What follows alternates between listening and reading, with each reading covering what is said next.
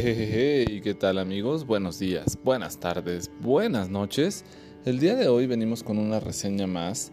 Eh, esta debió haber salido el día de ayer, pero por cuestiones de problemas en la cúpula editorial de Libro Claroscuro, eh, la directora del canal este, estaba haciendo convenios de mercadotecnia y venta de espacios pagados con unos este, árabes en Acapulco y pues bueno, parece que las negociaciones iban este, por muy buen puerto, pero se cruzaron unas copas, eh, las negociaciones no salieron como se esperaban y pues resultó que acabó en una congestión ahí por Tres Marías más o menos. No sabemos si la congestión fue automotriz o alcohólica, pero pues ya no pudo llegar la reseña literaria que iba a hacer Carolina, pero bueno, aquí estamos nosotros, este, como siempre, ¿no? Como pasa cuando el patrón dice, este, hay que resolverlo ya a la brevedad, pues así estamos aquí resolviendo el tema, no con alegría y el gusto de reseñarles este buenísimo libro de Luisa May Alcott, eh, publicado en Impedimenta. Eh, la primera edición en español fue para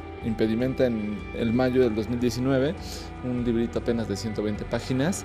Eh, y pues bueno, este libro originalmente fue publicado en 1873 entre otras cosas y, cosas que llaman mucho la atención de Luisa May Alcott, pues su primer libro fue Flower Fables, en 1854 y que fue escrito como regalo para la hija de Emerson. Este Emerson, pues bueno, fue su mentor literario. Eh, no solamente Emerson, ¿no? También por ahí estuvo en algún momento Nathaniel Hawthorne y Turo, que ya alguna vez reseñamos algún libro de él que se llamaba Caminar. Este grandísimo escritor. Eh, bueno, ese fue su primer libro y también llegó por ahí de 1854. Su primera obra teatral, eh, The Rival, eh, Prima Donnas.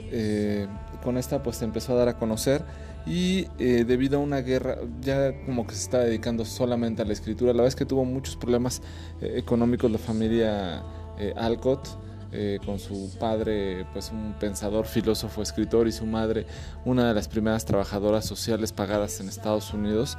Este, pues bueno, tuvieron muchos problemas y eh, en su momento en la guerra de secesión, pues bueno, tuvo que irse como voluntaria a un hospital, eh, contrajo fiebre tifoideica, lo cual pues durante toda su vida le trajo pues, serios problemas de salud eh, y pues para 1863, estando dentro del hospital, escribió como sus historias de hospital que se llamaba Hospital Sketches. Este libro fue su primer bestseller y a partir de dicho éxito, pues bueno, empezó a escribir con el seudónimo de A.M. Bernard.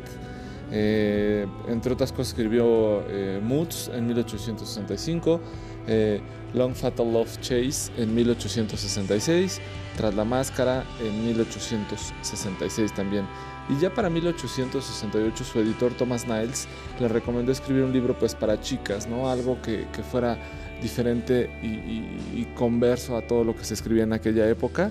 Más o menos se tardó dos meses y medio, también un poco su padre influyó para que lo escribiera y se, basó en la experiencia de ella propia y sus hermanas en Concord y decidió escribir Mujercitas para sacarlo a la luz por ahí del 30 de septiembre del 68. Para mí, muchas, muchas personas leyeron este libro en esa época y muchísimas mujeres le escribían para que escribiera la segunda parte. Y ya para 1871 escribió Hombrecitos, que es como la segunda parte de las hermanas March, que son eh, las personajes principales del libro de Mujercitas. el 4 de marzo, pues su padre, a punto de morir, unos días antes le dice que pues él ya se va a ir para el cielo o que ya va a subir, que, la, que lo acompañe. Ella le dice, pues ojalá yo pudiera. Su padre muere el 4 de marzo y con tan curiosa suerte que eh, Luisa May Alcott muere el 6 de marzo de 1888, solamente dos días después de su padre, víctima de un derrame cerebral. Entonces, Quizá esas palabras de su padre fueron tan profundas y lo acabó alcanzando en el camino hacia el cielo o hacia el mundo postterrenal, por así decirlo. Eh, y bueno, curiosamente fue enterrado en un lugar muy, muy peculiar que se llama Sleepy Hollow, como la leyenda de Sleepy Hollow, en Concord, junto a Emerson, Nathaniel Hawthorne, su padre y por supuesto Henry Thoreau. Entonces, pues bueno, ¿qué más podría haber pedido en vida que haberse dedicado a la escritura y cuando muere mm, estar eh, enterrada junto a grandísimos escritores y pensadores de esa época, ¿no? Entonces, pues bueno, es más o menos un poco la reseña de Luisa May Alcott. Este libro lo escribió, eh, como les decía, eh, más o menos en 1873 ya había escrito, escrito perdón, Mujercitas y Hombrecitos, entonces ya era pues una escritora bastante consumada. Este libro de Fruitlands es un cuento y solamente este cuento pues dura de junio a diciembre de 1843. 30 eh, años antes, cuando era una pequeña niña, eh, se tarda 30 años en, en, llevarlo a un cuento y platicar un poco lo que pasaba en su familia. Eh, esta experiencia solamente le duró siete meses. Y bueno, lo, curioso de esta granja de Fruitlands era como que querían hacer algo diferente a todas las sociedades que se creaban en esas épocas. No sé si recuerdan la semana pasada que les reseñaba fuera del mapa esta colonia que está en Rusia, cerca de, eh, bueno, más bien muy lejos de Moscú y muy cerca de Siberia, eh, la cual se llamaba algo así como si no mal recuerdo, Esperanza. Déjenme, voy aquí al acordeón porque ya no me acuerdo. Y este, y ya, ya mi edad, este, luego es complicado recordar todo ese tipo. Abundancia, perdón, se llamaba este pueblo en Rusia. Entonces algo así es como la idea de Fruitlands. Eh, tener como todo de forma independiente y bueno, pues en esas épocas era muy complicado en, los Estados Unidos. Eh, y bueno, el, problema de Friedlands pues realmente era eso, ¿no? Que los hombres se dedicaban a filosofar, impartir cátedra y pues realmente las únicas personas que trabajaban ahí en Friedlands eran las mujeres, ¿no? Entonces, pues bueno, en verano todo funcionó muy bien aparentemente, pero ya para invierno pues la falta de experiencia y capacidad tanto agrícola como ganadera como de conserva, pues bueno, no les ayudó en nada y pues bueno, eh, los inviernos crudísimos los hicieron este, huir de, este proyecto que se llama Friedlands. Las diferencias, por supuesto, de Alcott, el padre de Luisa, y, Emerson, pues hicieron que, ya no continuara más, ¿no?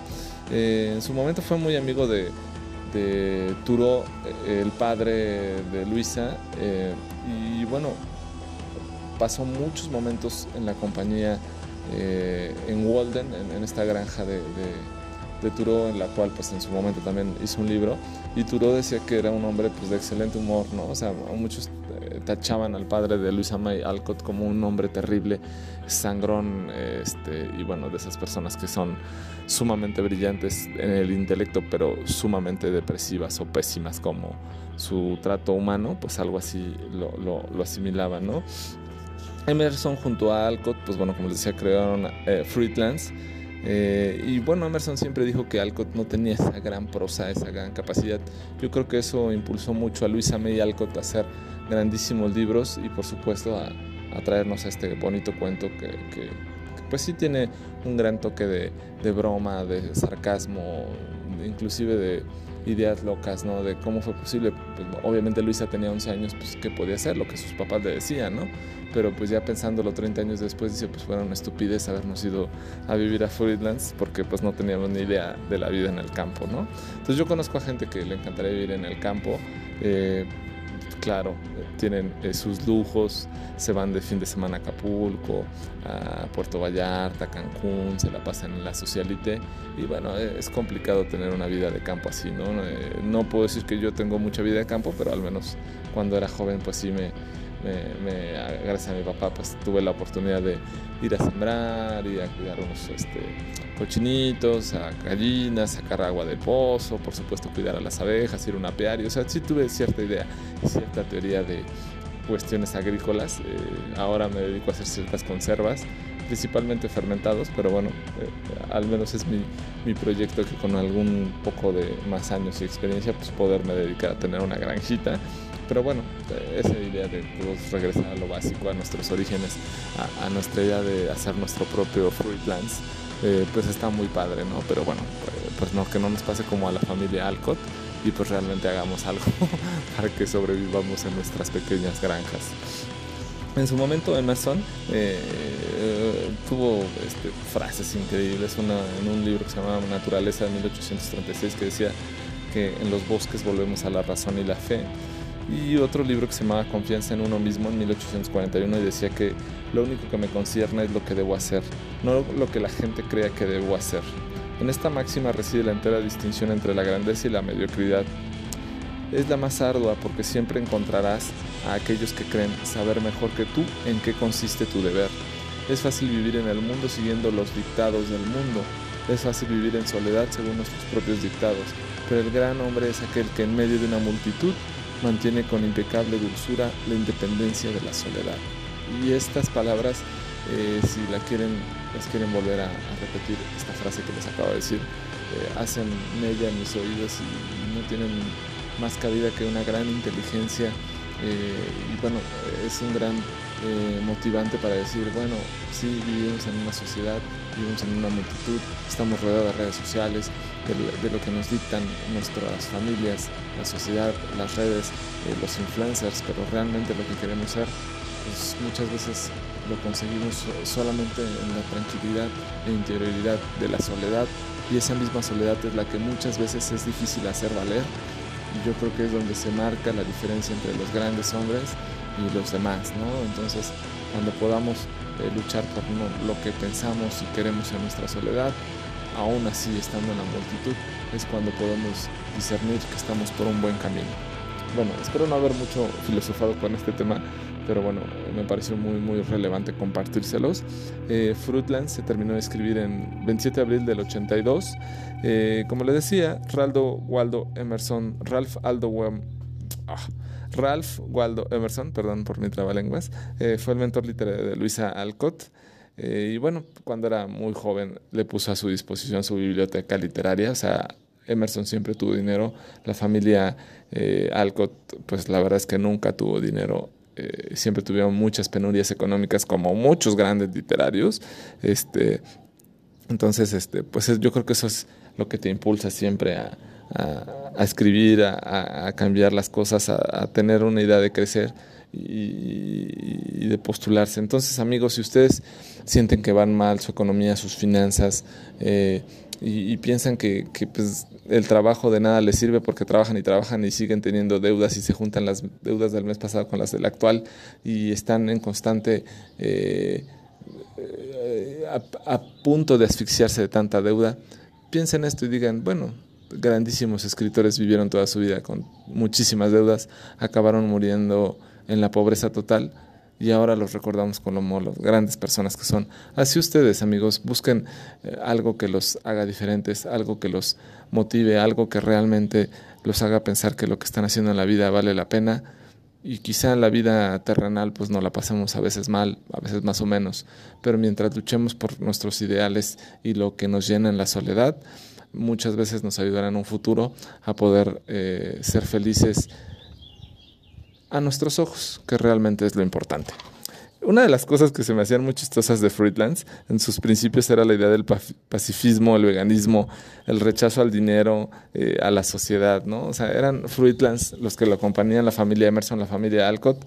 Eh, pero bueno, eh, sí era una buena idea, un buen proyecto con mucha filosofía, pero con mucha cuestión, muy poca cuestión práctica, muy poca cuestión de campo, muy pocas horas hombre trabajo. Y pues bueno, las sociedades no son así. Las sociedades, como sabemos, se construyen hombro a hombro y una buena sociedad tiene que ser un equilibrio necesario entre hombres y mujeres, entre grandes y chicos y, y, entre lo que nos puede dejar el, llegar a, aportar para la gente que queremos. Un proyecto diferente y novedoso que fue Fruitlands que no, no, no floreció. Ojalá con el tiempo pues ustedes tomen esa idea que en su momento escribió eh, Luisa May Alcott y pues intenten este, hacer su Fruitlands o su comunidad abundancia y puedan tener un próspero y final feliz, por supuesto con sus seres queridos alrededor. Bueno, este, espero no haber divagado mucho en esta eh, reseña. La verdad es que es un libro que me gustó mucho. Le agradezco, por supuesto, a la directora haberme regalado este libro de Impedimenta. Eh, mis escasos ingresos, pues obviamente no me iban a permitir comprarme ese libro, pero bueno, siempre es bueno tener amigos millonarios, como es mi caso con Carolina. Entonces, pues bueno, le agradezco que me regalara este libro. Aquí está para ustedes y espero que se acerquen a él. Esto fue Fruitlands de Luisa May Alcott. Yo soy Pavel. Buenos días, buenas tardes, buenas noches.